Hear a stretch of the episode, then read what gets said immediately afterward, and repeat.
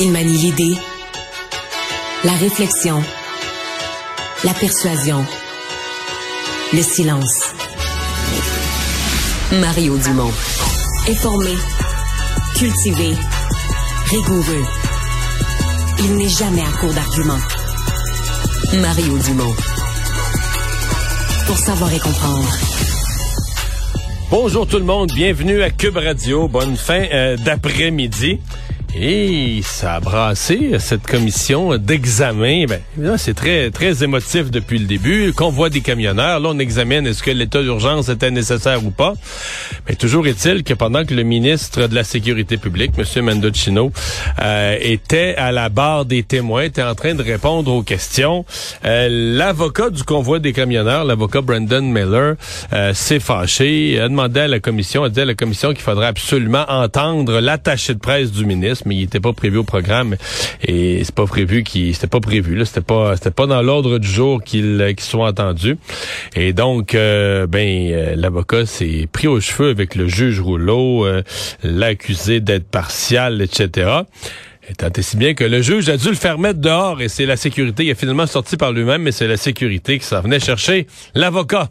On rejoint l'équipe de 100% Nouvelles. 15h30, c'est le moment d'aller retrouver notre collègue Mario Dumont. Bon après-midi, Mario. Bonjour. Tu as reçu un petit peu plus tôt, dans le cadre de ton émission, le ministre de la Santé, Christian Dubé. Il, euh, est beaucoup revenu sur le manque de personnel et les fameux TSO, hein, qui sont devenus une façon de gérer aujourd'hui, malheureusement, les employés. On va écouter ensemble ce qu'il avait à dire là-dessus. Les infirmières ont tout à fait raison de demander l'abolition du TSO. C'est devenu avec les années une méthode de gestion. On disait on peut les obliger à rester, puis ça accommodait peut-être les gestionnaires de le faire. Si on amène des horaires de travail qui sont plus flexibles, qui sont décidés par les infirmières, c'est-à-dire qui, sont impliqués dans la gestion de leur horaire, je pense qu'on va être capable d'éliminer le TSO. J'ai excessivement confiance en l'équipe du Trésor pour nous amener au bon endroit dans cette négociation-là. Mario, es-tu confiant que les prochaines négociations, nouvelles conventions collectives et de donner aux infirmières la façon de s'organiser entre elles, entre eux, ça pourrait régler les fameux TSO? Il y a beaucoup de choses là-dedans. Euh, je pense quand même la reconnaissance claire et sans ambiguïté là, que c'est un problème, que les infirmières ont raison de demander la fin de ça que ça a simplifié la vie des gestionnaires. que pour les gestionnaires, c'est devenu une façon de gérer. Là, euh, de toute façon, en faisant les horaires, regarde, si, si en manque une, là, ben, l'autre restera 16 heures plutôt que 8. Euh, donc, je pense que ça, ça ces reconnaissances-là, ces reconnaissances-là du problème, ça ouvre le dialogue. Euh, bon, on, comprend qu'il veut travailler tout de suite là-dessus. Moi, j'aime l'idée que euh, les horaires vont être décentralisés, que les gens localement vont travailler, que les infirmières localement vont travailler à la définition de leurs propres horaires. Euh, Bon, je, je, pas. D'abord, il y a urgence d'agir parce que ça fait quand même longtemps qu'on entend parler de ça, les conditions de travail des infirmières.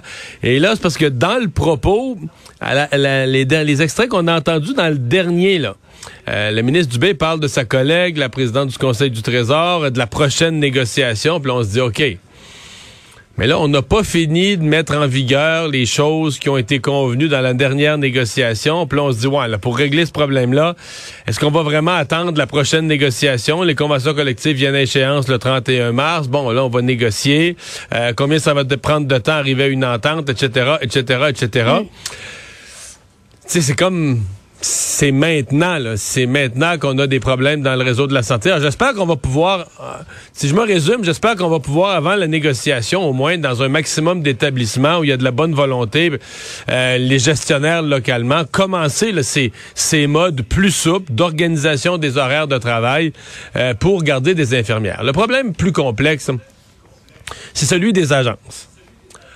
Là aussi, le ministre reconnaît que c'est devenu là, un peu comme des mauvaises habitudes des gestionnaires. de, de, de, de, dire, bon, ben là, on, au début, on, a un trou dans l'horaire, on va demander à une infirmière d'agence. Puis à un moment donné, plus d'agence. Mm-hmm.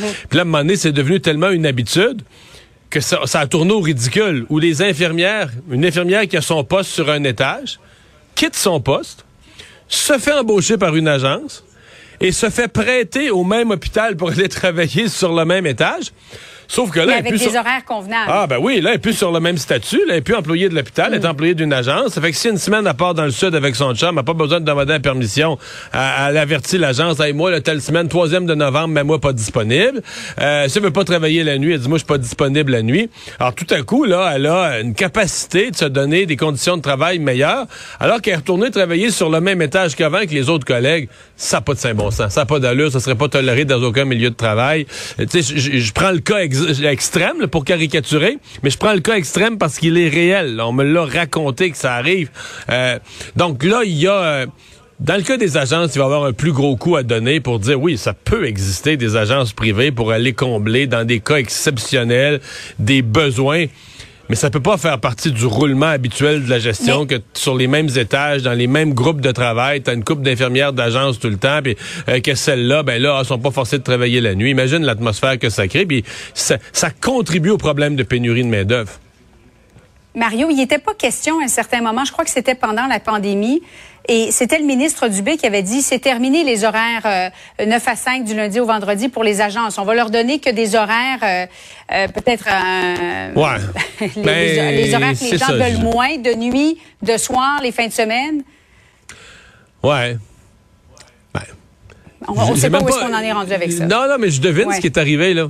Ce qui est arrivé, c'est que les agences ont dit, ah, ben nous autres, dans ces horaires-là, on n'a pas à vous envoyer. La nuit, là, Malheureusement, on n'a pas de gens qui veulent travailler la nuit, on n'a personne, à vous envoyer.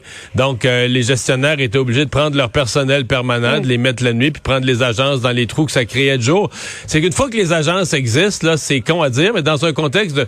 S'il n'y avait pas un contexte de grande pénurie de main-d'œuvre, c'est le gouvernement ou c'est les, établissements qui auraient le gros bout du bâton par rapport aux agences. Mais la pénurie de main-d'œuvre est tellement criante que les agences ont le gros bout du bâton. Alors, je pense que le ministre a dit ça, c'était un vœu pieux, une bonne volonté, je pense qu'il était probablement sincère. Mais je pense pas que ce soit arrivé, là. À la commission Rouleau sur euh, l'état d'urgence, nous avons entendu le, ministre de la Sécurité publique, Marco Mendicino. À la lumière de son témoignage, Mario, est-ce que tu sembles de plus en plus convaincu qu'Ottawa a fait la bonne chose finalement d'avoir recours aux mesures d'urgence? Non, moi je reste, euh, je continue d'écouter, je reste à convaincre. Bon, lui parle évidemment de cette discussion qu'il a eue avec celle qu'on voit là, la la, euh, la bosse de la GRC, au juste, mm-hmm. juste, juste, avant, là, juste avant d'avoir une, euh, de, de, prendre la décision finale. En fait, c'est toujours les deux critères. Hein. Pourquoi le gouvernement invoque la loi sur les mesures d'urgence? C'est la combinaison de deux choses une crise qui menace la sécurité nationale et que les lois ordinaires du pays ne peuvent pas régler. Et j'ai pas vu tout le témoignage de M. Mendicino, là, qui se continue, puis on va voir les, résumés, mais moi, j'ai pas encore la réponse. J'ai pas encore un oui clair là, sur les deux euh, sur les deux critères.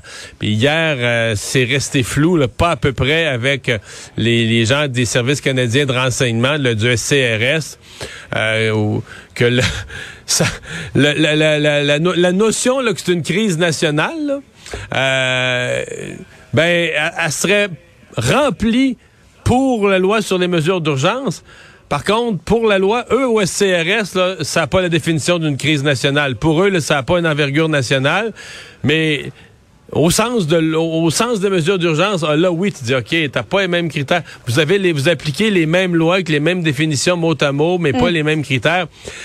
Tu sais euh, probablement qu'à la fin, là, ça va rester une interprétation bien, bien, bien mince. On va voir ce que le juge Rouleau va dire. Moi, je continue de penser, tu sais, M. Trudeau est quand même habile, puis vendredi, tu sais, il va patiner là-dedans, il va s'en sortir, et il va s'appuyer il va s'appuyer sur ce qu'il y a de plus fort de son bord.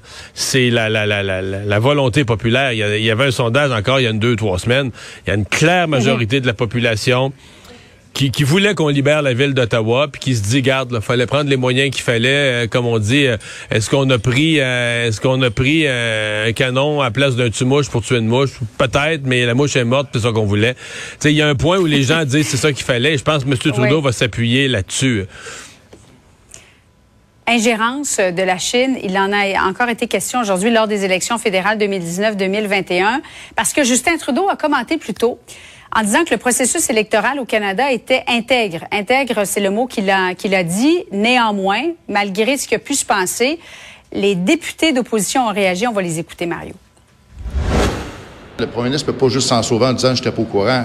Le premier ministre doit savoir. S'il n'était pas au courant en janvier, ben, on voudrait savoir pourquoi il n'a pas été mis au courant. faut surtout pas un premier ministre qui dit « il s'est rien passé, tout est beau ». Tu sais, c'est pas une autruche qu'on a besoin, c'est quelqu'un qui a une colonne. Il faut pousser le gouvernement parce qu'ils n'en font pas assez. C'est pas suffisant que le premier ministre dise « je n'en ai jamais entendu parler, donc le problème est réglé ». Mario, que devrait faire le premier ministre Justin Trudeau? Ben, je pense qu'il va falloir aller plus loin pour faire. D'abord, les, réactions de l'opposition sont exagérées. Il y a une confusion dans la position de M. Trudeau, puis je pense qu'il mhm. court un peu après le trouble en jouant sur les mots. Je, je vais, écoute, je veux pas interpréter, mais moi, on voit l'image. Il a parlé de ça avec Xi Jinping. Il devait être au courant de quelque chose, là. Alors moi, je pense qu'il est au courant qu'il y a eu de l'ingérence chinoise dans les élections, etc. Je pense qu'il a pas voulu savoir. On lui a pas dit les détails sur qui sont les députés.